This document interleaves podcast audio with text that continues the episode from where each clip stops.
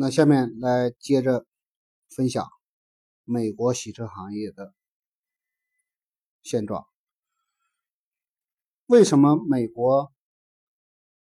洗车行业是全球最早实现标准化服务体系搭建以及提供相对标准化执行最好的一个国家？根本性原因就是由于洗车背后的供应链体系。以产业链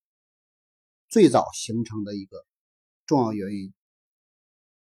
也就是说，在美国的商业定位思路里边，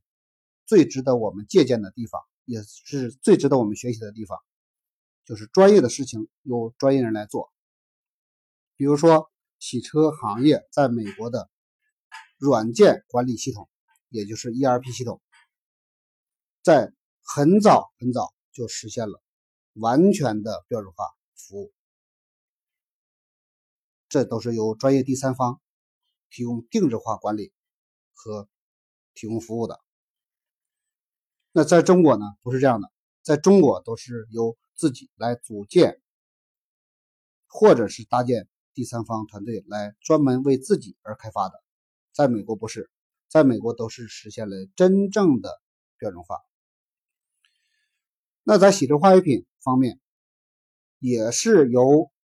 最早的散乱差杂多的供应商，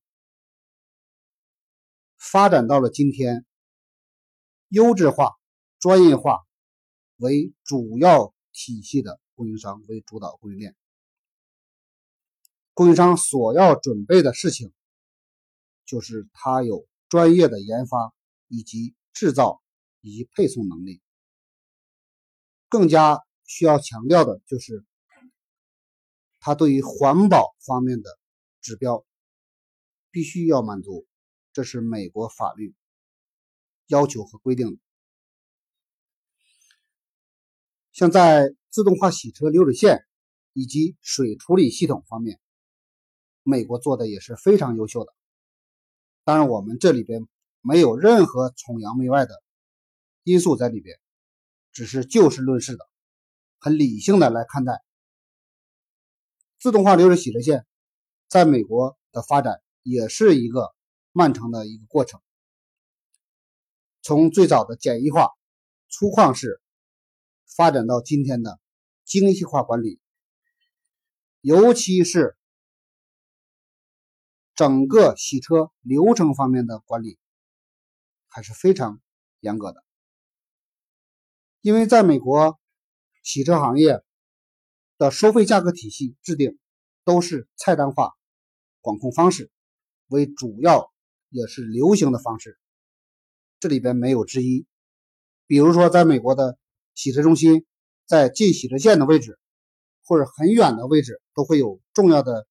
明显的提示牌，在提示给车主，我们的洗车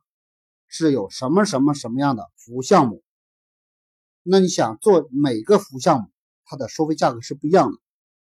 也就是说，在美国的洗车价格不是一致的，它是从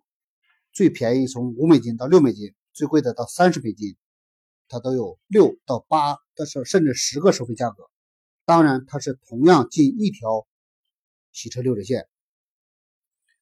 那它在交费过程当中，洗车流水线对于单车的判断，他就知道这辆车付了多少费，我这个条洗车线应该给他提供什么样的配合服务。这在美国最早实现菜单化洗车管理的一个服务业态形式，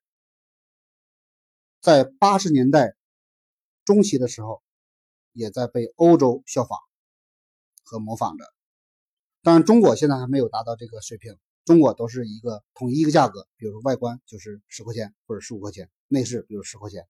那在美国不是的，美国内饰完全还是自助或者是人为人工为他提供服务。当然这是收高昂的费用的情况下，基本都是以自助的服务业态形式出现的。所以他在美国建设的洗车中心占地面积都是偏大的。因为在美，对于美国洗车标准化的展现，为什么这么重要？强调它的供应链体系和整个产业链结构的搭建，这基于在商业服务业态上的定位，以及行业从业者的综合素养，以及政策方面的一些强制性需求和要求。所以说，在美国的洗车行业，现在展现出来的都是以直营连锁为主导的方式。那这种直营连锁，这里边特别有价值的一个重要部分，还有它的精细化管理方面。那很多人都认为美国的服务是粗犷式管理，我看到的美国洗车不是这样的，它都是非常精细化管理的。它对于整个管控标准以及关键节点上的管理都是非常严格的，也是有秩序的。这是我们要必须要值得学习和借鉴的地方。那洗车服务标准化形成今天美国的现状，我一直在强调，它是由于完整的供应链体系以及形成闭环的商业业态。服务链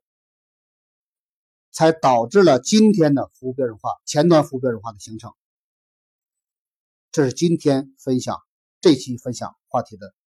重要强调的内容。谢谢大家。